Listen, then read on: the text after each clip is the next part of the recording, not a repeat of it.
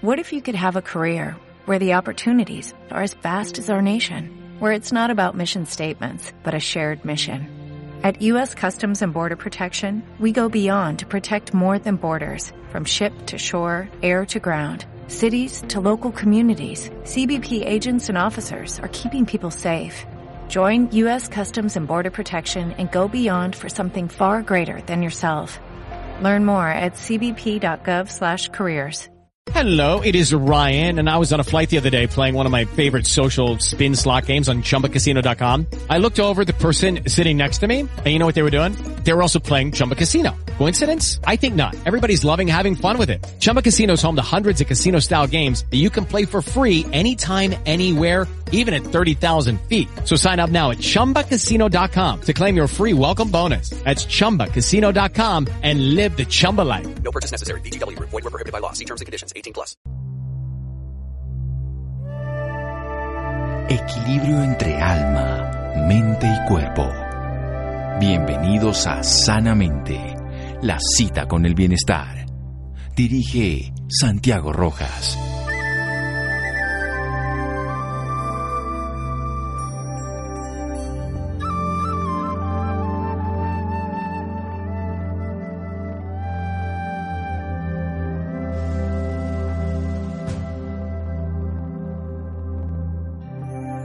La prevención es una parte muy importante de la solución del problema del cáncer. Eva Bertes. Buenas noches, estamos en Sanamente de Caracol Radio, su programa de salud. Hay un tema que es exclusivo de los varones, sin embargo, en las relaciones interpersonales es bueno que lo conozcamos en los dos sexos. El tema de la próstata, específicamente, aunque a nosotros, a los hombres, nos puede dar el cáncer de mama, a las mujeres, por supuesto, por no tener próstata y no, no tener ovarios, no nos podrían dar estas enfermedades. Vamos a hablar del tema del cáncer de próstata con un médico cirujano en la Universidad Industrial de Santander, máster en Administración de Salud y máster en Epidemiología de la Universidad Javeriana y Universidad del Valle, respectivamente. Actualmente se desempeña como asesor médico de oncología en Bayer y se ha desempeñado como coordinador del Instituto Nacional de Cancerología en Detección y Diagnóstico de Cáncer y en la Liga Colombiana contra el Cáncer como asesor médico científico, el doctor Héctor Pozo. Doctor Pozo, buenas noches y gracias por acompañarnos en Sanamente Caracol Radio. Muchas gracias, doctor Rojas. Encantado de estar, de estar en su programa hoy. Bueno, ¿Qué es el cáncer de próstata, doctor Pozo? Bueno, el cáncer de próstata, como cualquier eh, cáncer, eh, digamos, o como cualquier eh, grupo de estas enfermedades que, que, denominan cáncer, es un crecimiento anormal, desordenado y no controlado de una, de un, pues, en este caso, de, de, las células que componen la próstata, que finalmente termina, desafortunadamente, reemplazando la función normal que ésta debe que está de cumplir. Bueno, ¿cuál es la función de la próstata? Porque la mayoría de personas no lo sabe. Es un órgano que lo tenemos y tiene una función prioritaria en cuanto a la fecundidad, por ejemplo. Claro, eh, eh, la, la próstata hace parte del sistema, del sistema sexual masculino, del aparato sexual masculino y particularmente tiene una función muy importante en la fertilidad. ¿En qué sentido? Porque produce el, el, el líquido prostático que es que se encarga junto de ser, una parte junto con los espermatozoides y otro tipo de componentes, pero son, son parte muy importante del semen y dentro del semen son los que, ese líquido es el que le da viabilidad, permite que los espermatozoides sobrevivan y puedan llegar viables a fecundar, eh, fecundar un, óvulo. Y esto pues obviamente, eh, digamos que en ese sentido las personas que no tienen próstata después de una próstata seguramente eh, si no han si no han conservado, digamos, espermatozoides, seguramente, y en un, en un banco de semen, seguramente después van a ser infértiles. Entonces es muy importante en la fertilidad porque le da, el líquido prostático le da viabilidad a los espermatozoides y puedan fecundar un óvulo les da todo ese nutriente para que puedan llegar ahí la fructosa y mucho más para que puedan llegar a fecundar ya dentro de la vagina y directamente cuando ascienden por las trompas de falopio y todo para poder fecundar a los óvulos y poder generar la procreación. Pasemos a por qué se produce esta alteración, porque es bien sabido que la próstata crece con los años. ¿Cuándo se puede volver un crecimiento benigno y cuándo uno maligno, doctor Pozo? Bueno, hay varias cosas que hay que decir acá. Lo primero, lo, lo mencionó doctor Rojas, es que en la gran mayoría de los hombres hay a partir de cierta edad, a partir de los 60, 65 años, particularmente aunque puede empezar muy tempranamente, hay un crecimiento que digamos es, eh, diga, hoy en día casi que es normal, que es la hiperplasia prostática benigna y es particularmente producto de la edad, hasta el 65% de los hombres lo van, lo van a presentar. Y el cáncer de próstata, digamos, eh, también es, un, es uno de esos cánceres que a medida que aumenta la edad, también aumenta la probabilidad.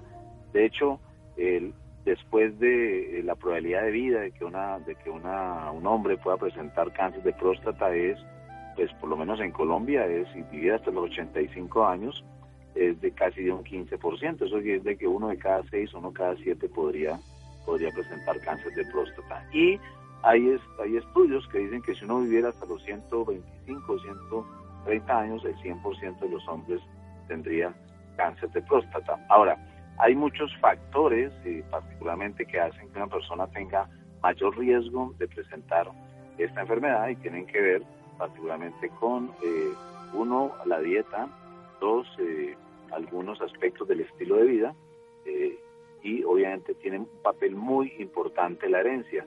Personas que hayan tenido una, los padres o el padre o un hermanos con cáncer de próstata usualmente tienen entre dos y tres veces más probabilidad de presentar esta enfermedad. Muy bien, vamos a hacer un pequeño corte para seguir hablando después sobre ese tema tan importante de la salud masculina, el cáncer de próstata. Seguimos en Sanamente de Caracol Radio. Síganos escuchando por salud. Ya regresamos a Sanamente. Bienestar en Caracol Radio. Seguimos en Sanamente.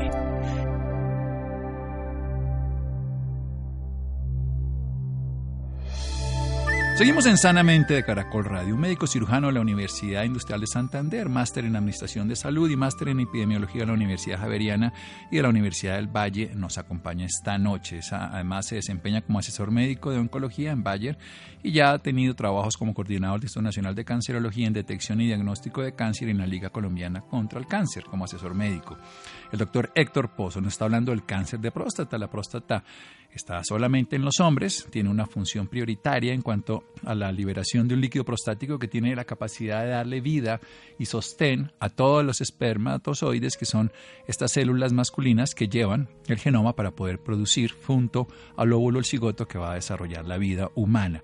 Y en este caso concreto también en el hombre, en el varón, tiene la capacidad de generar esa expulsión para que puedan introducirse directamente durante la eyaculación en la vagina y favorecer la procreación. Es natural que los hombres nos crezca la próstata, un 65% de los varones tendremos hipertrofia prostática benigna, un crecimiento natural que va a generar algunos trastornos en la micción, pero que no es tipo cáncer. Pero el cáncer también es muy común, la gran mayoría de características benignas, donde el 85% hace los 85 años tuviéramos nosotros, uno de cada seis o cada siete personas tendría un 15% en total cáncer de próstata y si viviéramos, obviamente en la hipótesis 125 a 130 años todos tendríamos cáncer de próstata. Factores que lo pueden llevar a generar la dieta, el estilo de vida y la herencia. Hablemos precisamente de esos factores, doctor Pozo, la dieta. Cuéntenos un poco. Bueno, la dieta está muy involucrada, al parecer, digamos, hay, hay, se sabe hoy en día que hay, que hay cosas de la dieta que protegen y otros que aumentan el riesgo. ¿Qué los aumentan? ¿Qué aumenta el riesgo? Al parecer, digamos, el consumo de, grasa de origen animal está, está involucrado. El consumo, digamos, de, excesivo, de más de seis o siete porciones al día de productos lácteos, también parece que tiene un papel importante, aunque digamos no, no, no, es, no es muy grande. Y obviamente otras, otros aspectos, eh, digamos, relacionados con eh, hiperconsumo calórico como la obesidad o incluso el tabaquismo pueden también aumentar ese riesgo. Pero hay cosas que lo protegen, digamos que sabemos hoy en día que eh, hay cierto tipo de compuestos que llamamos los licopenos que se encuentran particularmente en frutos rojos. el tomate y también. dentro de estos, diga, el tomate obviamente, pero también en otros que son rojos eh, también lo tienen. Pero en el tomate particularmente los licopenos, el tomate es un es un producto muy rico en, este tipo de sustancias que hoy en día sabemos que están involucradas en la prevención, en la disminución del riesgo para cáncer. Seguramente eh, en eh, pastas de tomate escasamente, de tal forma que eviten el uso de conservantes en general, pueden, pueden, pueden, pueden ser usados como una fuente muy rica en licopenos y con esto ayudar a disminuir ese riesgo.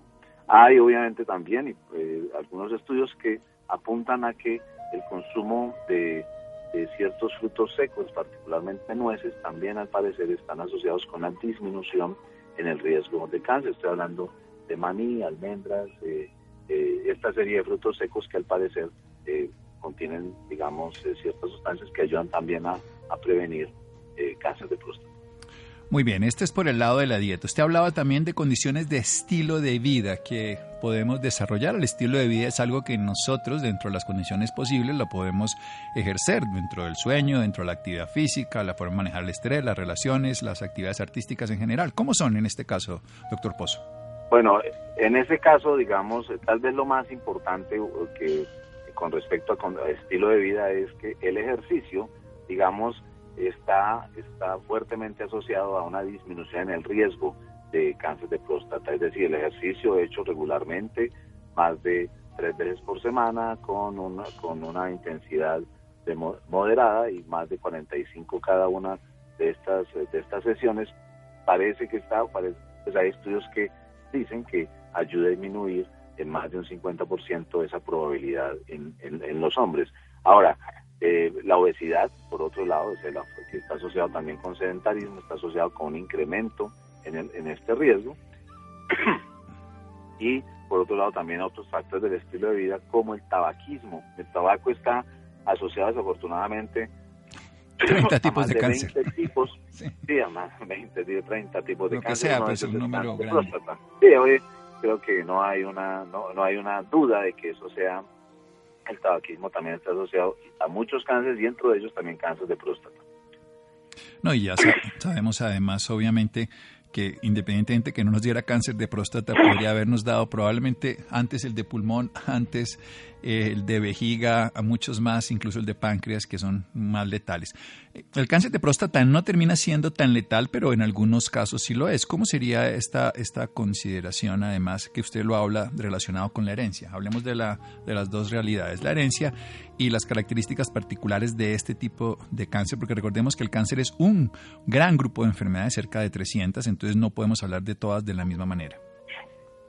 Así es, y de hecho también cáncer de próstata, hoy en día sabemos que en la medida que hemos eh, conocido mucho más de la caracterización molecular de esta enfermedad, hoy en día sabemos que hay alrededor de 20 tipos diferentes de cáncer de próstata desde el punto de vista molecular. Tal vez el que más conocemos es una asociada herencia, que es la, transmisión de, una mutación genética en dos genes, que son BRCA1 y BRCA2, que en las mujeres aumenta el riesgo de cáncer de mama, y de cáncer de ovario, pero que en los hombres está asociado eh, también a cáncer de próstata y también a cáncer de mama en los hombres.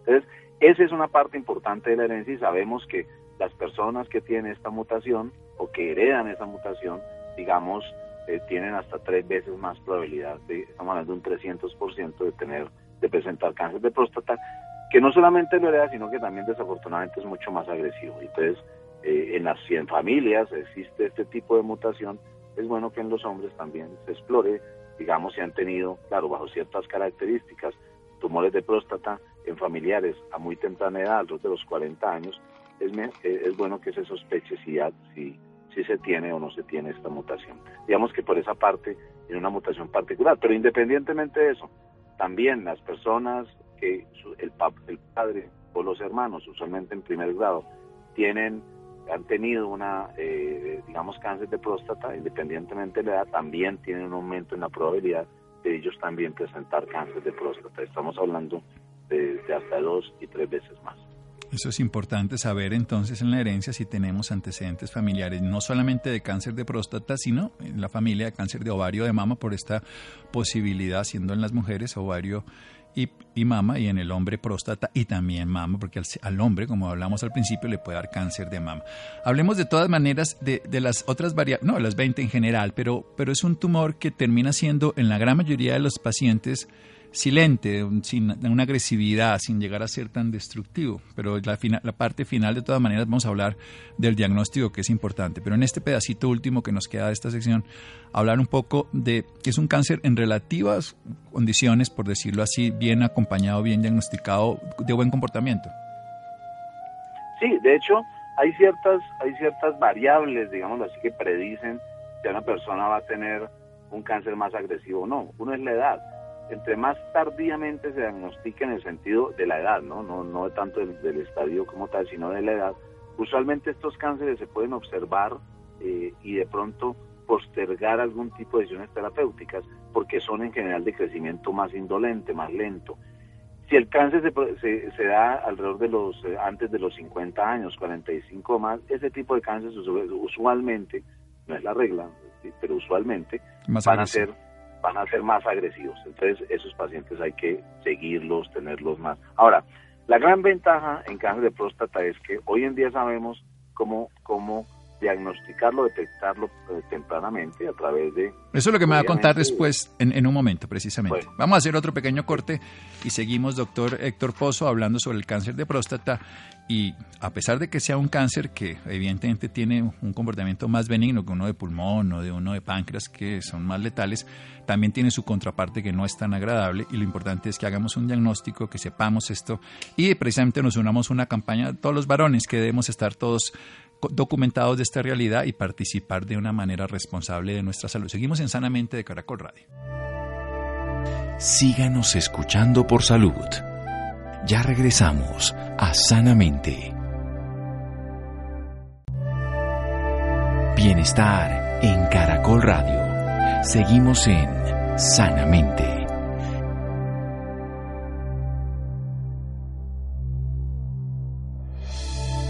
Seguimos en Sanamente de Caracol Radio. Nuestro invitado de hoy, médico cirujano de la Universidad Industrial de Santander, máster en Administración de Salud y máster en Epidemiología de la Universidad Javeriana y la Universidad del Valle.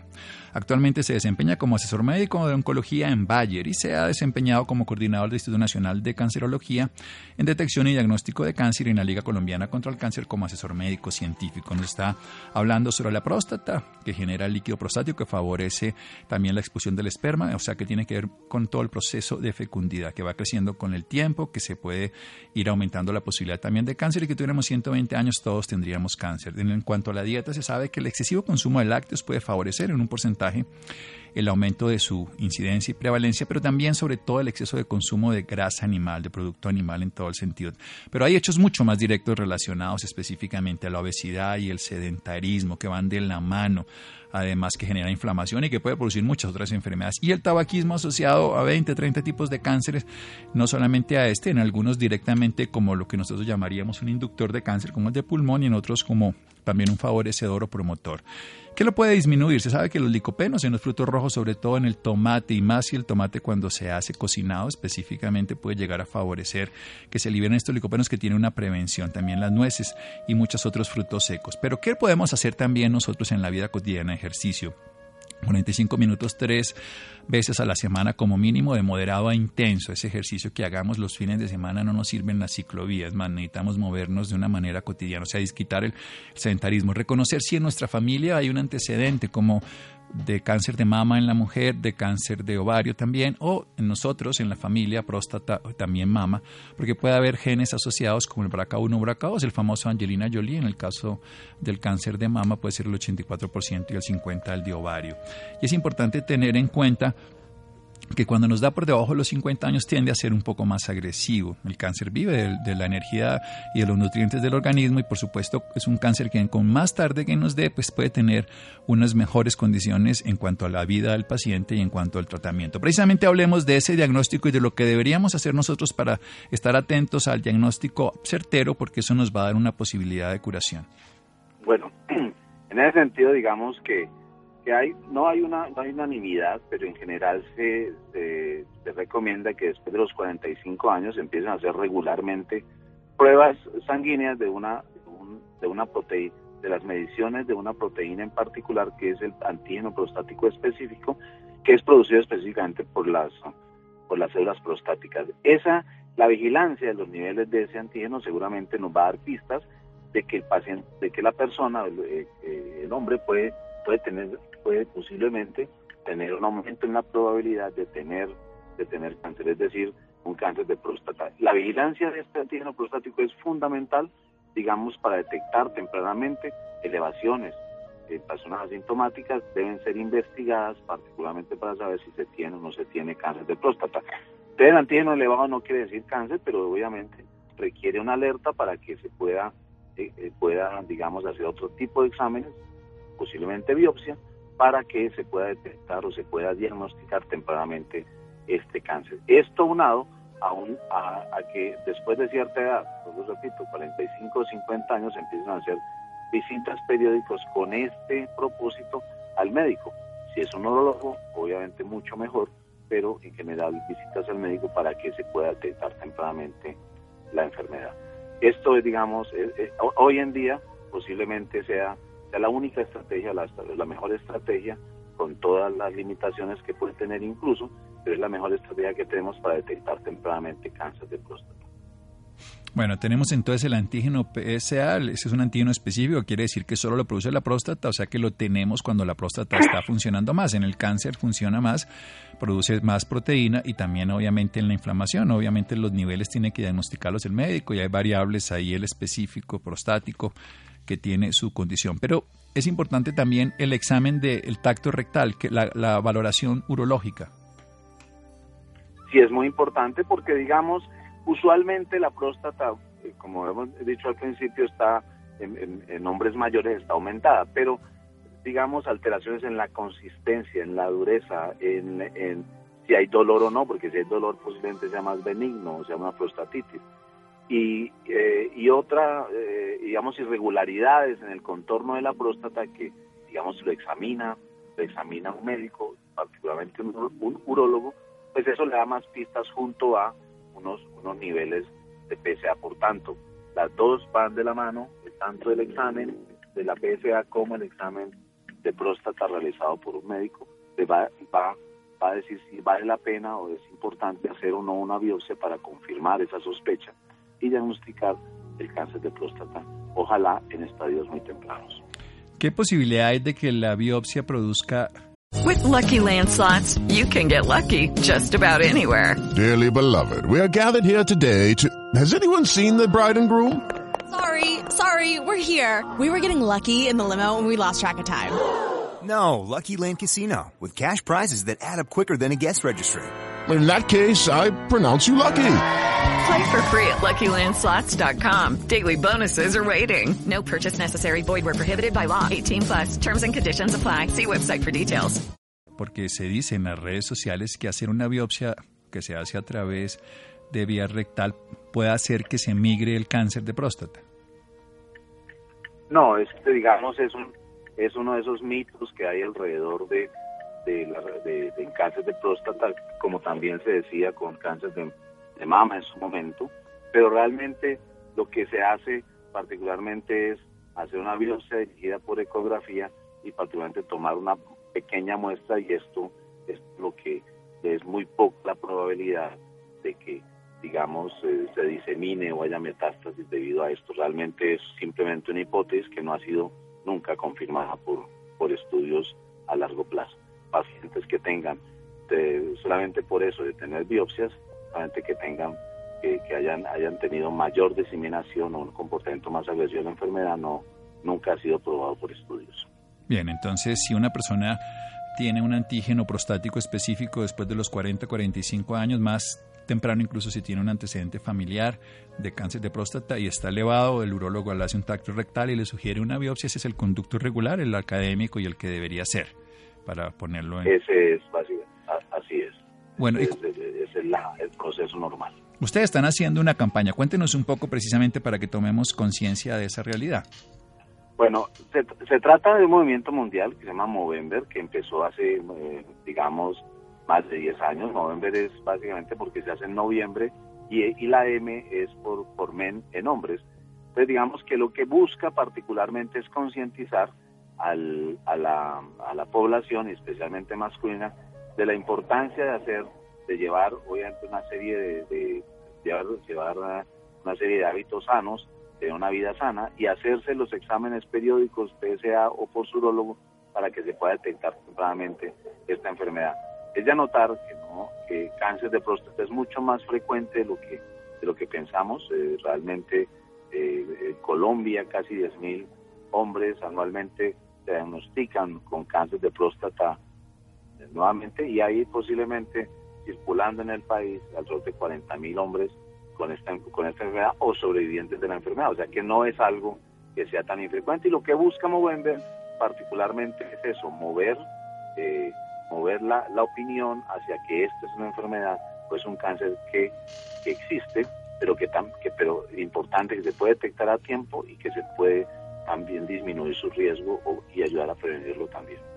Bien, tenemos unas estrategias de vida que van en el no tabaquismo, en el no sedentarismo, en la actividad física, más frutos secos, más frutos rojos, más tomate, por supuesto también el diagnóstico precoz, la prevención primaria, la prevención secundaria, en este caso cuando ya se hace un tamizaje a través del PSA, que se llama eso, el tamizaje para saber quiénes pueden tener este proceso y se hace después de 40, 45 años. Hablemos del tratamiento. ¿En qué consiste el tratamiento para el cáncer de próstata, doctor Pozo?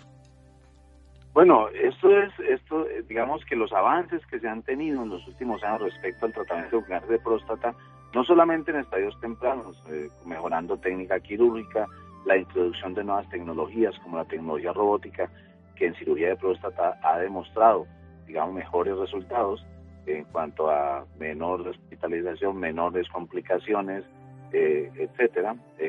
realmente, digamos, en eso se ha avanzado pero también los tratamientos, una vez el cáncer, digamos, se ha hecho, se ha hecho avanzado, o sea, o, incluso ha hecho metástasis. Hasta hace 10 años, digamos, no teníamos muchas, eh, eh, muchas estrategias después de las terapias, las terapias hormonales o lo que llamamos la castración, la castración química, la primera línea. No había muchos hasta que apareció la quimioterapia, pero en los últimos 7, 8 años han aparecido nuevos agentes antihormonales mucho más potentes que los de primera generación. Han aparecido, digamos, otros tipos de quimioterapia también, cuando falla la primera línea en quimioterapia. Han aparecido, han aparecido también, digamos, y recientemente, terapias génicas dirigidas hacia aquellos que tienen eh, alteraciones en BRCA1 o BRCA2.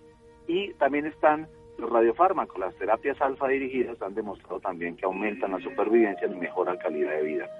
Creo que hoy en día el médico tiene una, un abanico muy interesante de, terapias que las puede que algunas se pueden combinar, otras se pueden secuenciar de tal forma que si que hace unos años la probabilidad de, que una persona viviera eh, digamos más de dos años con un cáncer avanzado era muy baja, hoy en día estamos hablando de extensión de supervivencia por encima incluso de los cuatro o cinco años, así que y seguramente vamos a tener muchos más en el futuro. En el futuro vamos a tener muchos más eh, medicamentos, estrategias para no solamente aumentar la supervivencia, sino muy importante mantener calidad de vida sin eh, afectarle o sin aumentar, el, eh, digamos, los efectos tóxicos de estas terapias. Precisamente hay dos problemas fundamentales que los, muchos pacientes eh, pues rehuyen a las terapias por estas dos consideraciones. Una tiene que ver con la incontinencia urinaria post cirugía o post tratamiento de radioterapia, ya sea local o digamos sembrada, como se podría decir de una manera con braquiterapia o externa. Y la segunda tiene que ver con la disfunción eréctil. ¿Qué nos puede decir al respecto, doctor Pozo? Mire, en cirugía, digamos, eh, la cirugía robótica ha demostrado que la, disfunción eréctil y la incontinencia han disminuido. Pero aparte de eso, para la incontinencia, que es algo que afecta mucho calidad de vida, digamos, hay, eh, hay, hay ejercicios que, que hechos de forma juiciosa y regular ayudan particularmente a, volver otra vez a tener continencia en el paciente que ha tenido una prostatectomía o una cirugía en próstata. Digamos que, que esos son, digamos, algo, algo que abre una puerta interesante para definir ese, ese problema. Y en cuanto a la disfunción eréctil, sí es un tema que realmente existe no solamente por la parte quirúrgica, sino también por los tratamientos hormonales, porque usualmente uno de los objetivos de, hacer tratamiento en cáncer de próstata es anular anular los, los andrógenos, es decir, son eh, porque ellos son los que de alguna forma alimentan el crecimiento de la próstata. Entonces, esto va a pasar, pero también, digamos, en general hay, hay tratamientos, eh, creo que ampliamente conocidos que ayudan a estos pacientes al menos a recuperar parte de esa de, su de su función sexual y de su, y de su erección para poder seguir manteniendo eh, digamos eh, actividad sexual regular. Bien, el resumen nos queda claro tenemos una forma de prevenirlo, sino de diagnosticarlo temprano a través del PSA que sigue siendo controvertido, pero no obviamente cuando ya se va por un urólogo y se valora específicamente la necesidad o no de biopsia. Con la biopsia, que es un diagnóstico preciso de la enfermedad, se puede hacer un tratamiento local en una fase temprana, se puede hacer quirúrgico, se puede hacer por radioterapia, se puede en casos específicos inhibir la hormona que lo favorece, porque estos son cánceres que tienen un crecimiento gracias a la testosterona y también se puede llegar a hacer terapias oncológicas más avanzadas de quimioterapia y todo cuando ya hay casos más agresivos. En, en los cánceres pequeños muchos no se tratan de manera simplemente se observan, otros se tratan de una manera conservadora y en los avanzados ya hay tratamientos cada vez más complejos que tienen resultados en cuanto a calidad de vida. Y los dos grandes problemas, la incontinencia urinaria con ejercicios y con técnicas quirúrgicas más especializadas y la disfunción eréctil a través de técnicas más especializadas quirúrgicas y sobre todo también el uso complementario puede ser de medicamentos e incluso de prótesis cuando se requiere puede solucionar este problema. O sea, hombres, no nos escondamos, es una realidad, si no nos va a dar esta enfermedad a todos, a muchos sí, si nos ponemos las pilas y nos diagnosticamos tendremos un proceso. ¿Alguien tiene algún interés mayor en esta información? ¿Dónde puede encontrarla, doctor Pozo? Bueno, ahí, digamos, están las páginas de los institutos que, que hay sobre esto, incluso el Instituto Nacional de Cancerología en Colombia o el National Cancer Institute de los Estados Unidos en su página en español, o consultando la página de Movember, ¿sí? que, que simplemente en Google eh, Movember y aparece una información que le puede ayudar a complementar parte de lo que hemos hablado hoy. Muy bien, doctor Pozo, muchísimas gracias. Movember, todos los hombres, esto fue el mes pasado, pero nosotros queremos que sea siempre, que estemos pendientes de nuestra salud. cáncer de próstata es una realidad, puede ser una realidad menor, no grave, manejable o puede llegar a ser compleja, de nosotros depende. Muchas gracias, doctor Pozo. A usted, doctor Rojas. Buenas noches. Buenas noches y seguimos en Sanamente de Caracol Radio. Síganos escuchando por salud. Ya regresamos a Sanamente. Bienestar en Caracol Radio. Seguimos en Sanamente.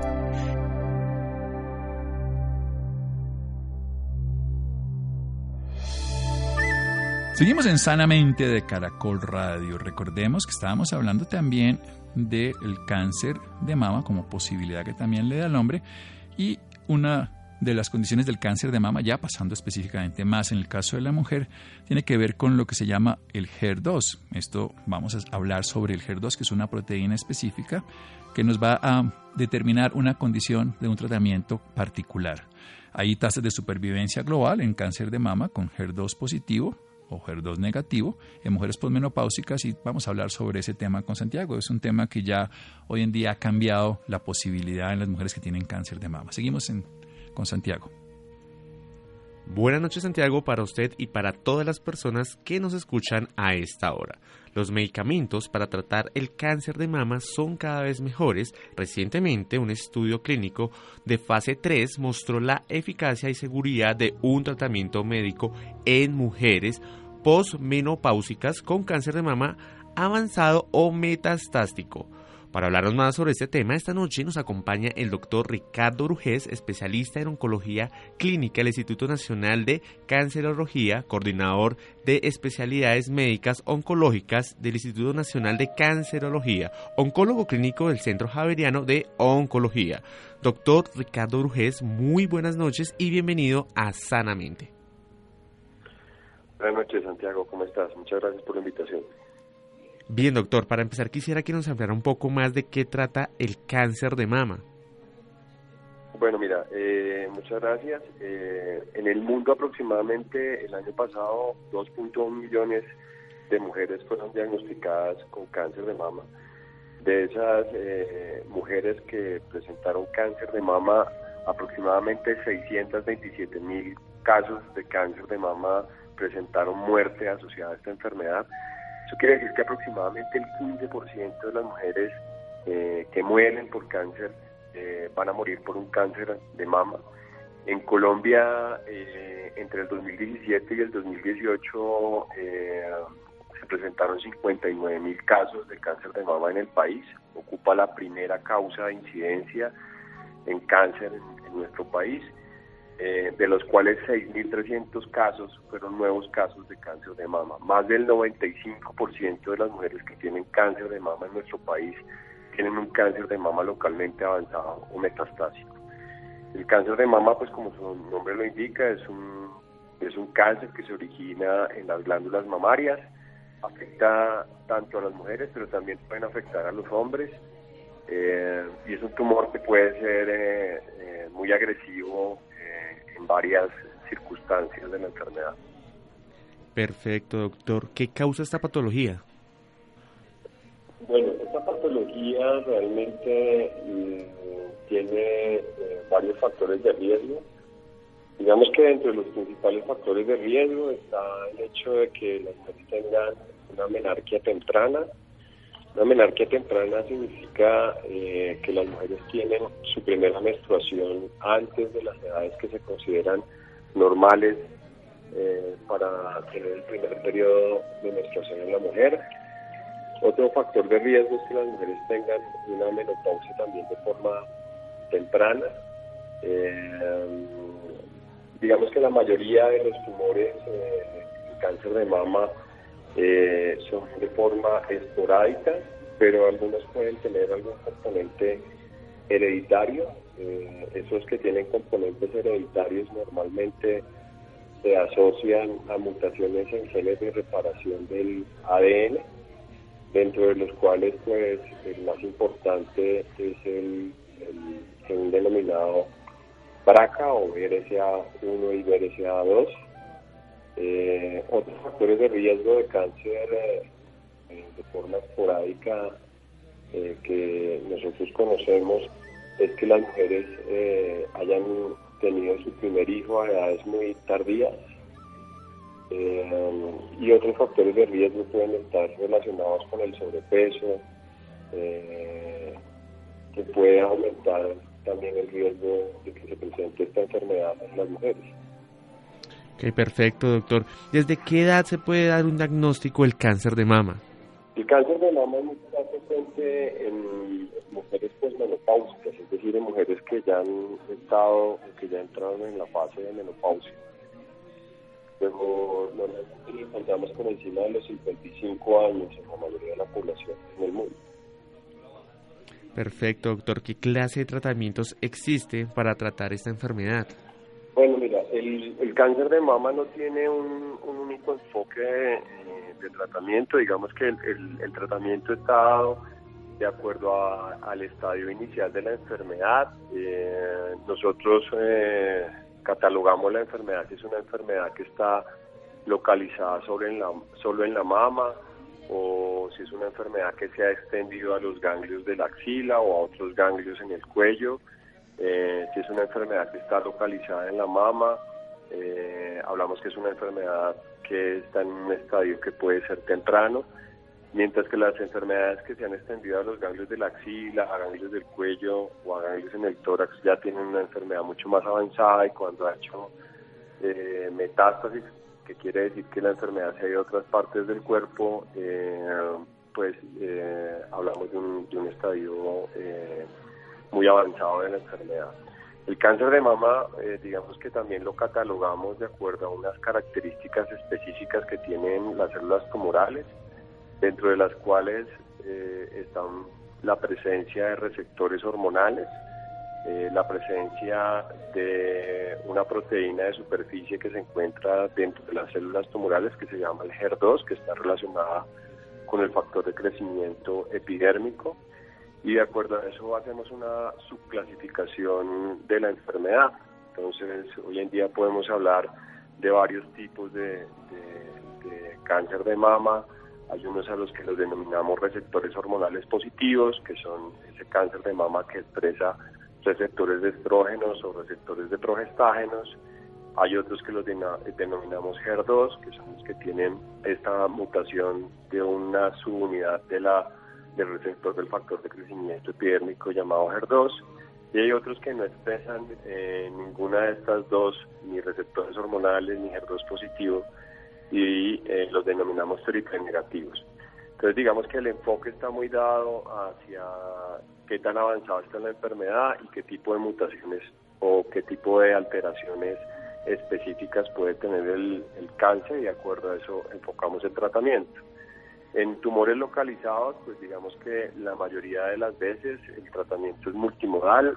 Muchas de las pacientes hacemos quimioterapia, eh, las pacientes son llevadas a cirugía y posteriormente se hace un tratamiento complementario que puede ser con radioterapia y dependiendo de la expresión de receptores hormonales o HER2, nosotros les damos tratamiento con eh, drogas como el tamoxifeno o inhibidores de aromatasa, en el caso de las pacientes con receptores hormonales positivos, eh, para bloquear la estimulación hormonal que tienen sobre los receptores eh, de estrógenos y progestágenos. Y en el caso de HER2 positivo, hoy en día a las pacientes en enfermedad localizada eh, les damos tratamiento con un anticuerpo monoclonal que se llama trastuzumab. Eh, en enfermedad metastásica el enfoque es, es, eh, dependiente también de la expresión de receptores hormonales y de la expresión de HER2 positivo. Entonces, en la mayoría de mujeres que tienen enfermedad con expresión de receptores hormonales, lo que hacemos es una, es una terapia eh, hormonal para bloquear la expresión de receptores hormonales. Eh, lo que hacemos es dar medicamentos eh, como el tamoxifeno o inhibidores de aromatasa o fulvestrant, que son medicamentos que bloquean la acción de los estrógenos y progestágenos sobre los receptores hormonales. y en el caso de HER2 positivo, pues tenemos varios medicamentos para dar a las pacientes, como es el caso de trastuzumab, pertuzumab, eh, podemos dar trastuzumab en tancine o una serie de combinaciones de quimioterapia con trastuzumab. Y en el caso de triple negativo, pues depende de, la expresión de la enfermedad. Eh, eh, nosotros damos quimioterapia y en pacientes que tienen mutaciones del BRCA podemos dar algunos medicamentos que inhiben esa mutación. En el caso de las mujeres con receptor hormonal positivo, y ahí tenemos la disponibilidad de combinaciones eh, en el escenario de enfermedad metastásica de terapias hormonales, como son los inhibidores de aromatasa, letrozol eh, o fulvestrant, eh, en combinación con unos nuevos medicamentos que se llaman inhibidores de ciclinas, que pues con base en estos es que están los nuevos estudios que tú estabas mencionando anteriormente. Perfecto, doctor. ¿Cuáles son los síntomas que nos ponen en alerta? Bueno, eh, cualquier cambio en la coloración de la mama, cualquier cambio en el tamaño de la mama, cualquier sensación de nodularidad o de una masa, un bulto extraño en el seno, la inversión del pezón, eh, una piel de naranja, eh, masas en la axila, masas en el cuello, pues en una mujer o en un hombre debe hacer pensar que tenga algo normal y obliga a consultar al, médico. Perfecto, doctor. ¿Las personas interesadas dónde lo pueden contactar? Las personas interesadas pueden contactarme en el Centro Javariano de Oncología eh, o pueden contactarme en el Instituto Nacional de Cancerología. Perfecto, doctor Ricardo Urgés. Gracias por esta información y por acompañarnos esta noche en Sanamente. Gracias. Bueno, importante avance, descubrimiento y conocimiento.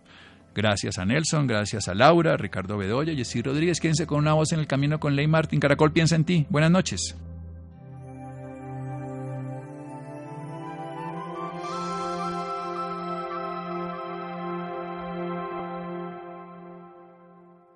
With Lucky Land slots, you can get lucky just about anywhere. This is your captain speaking. Uh, we've got clear runway and the weather's fine, but we're just going to circle up here a while and uh, get lucky. No, no, nothing like that. It's just these cash prizes add up quick. So I suggest you sit back, keep your tray table upright, and start getting lucky. Play for free at LuckyLandSlots.com. Are you feeling lucky? No purchase necessary. Void where prohibited by law. 18 plus terms and conditions apply. See website for details. Hola, buenos días, mi pana. Buenos días, bienvenido a Sherwin Williams. ¡Ey! ¿Qué onda, compadre? ¿Qué onda? Ya tengo lista la pintura que ordenaste en el ProPlus app. Con más de 6.000 representantes en nuestras tiendas listos para atenderte en tu idioma y beneficios para contratistas que encontrarás en aliadopro.com. En Sherwin Williams somos el aliado del PRO.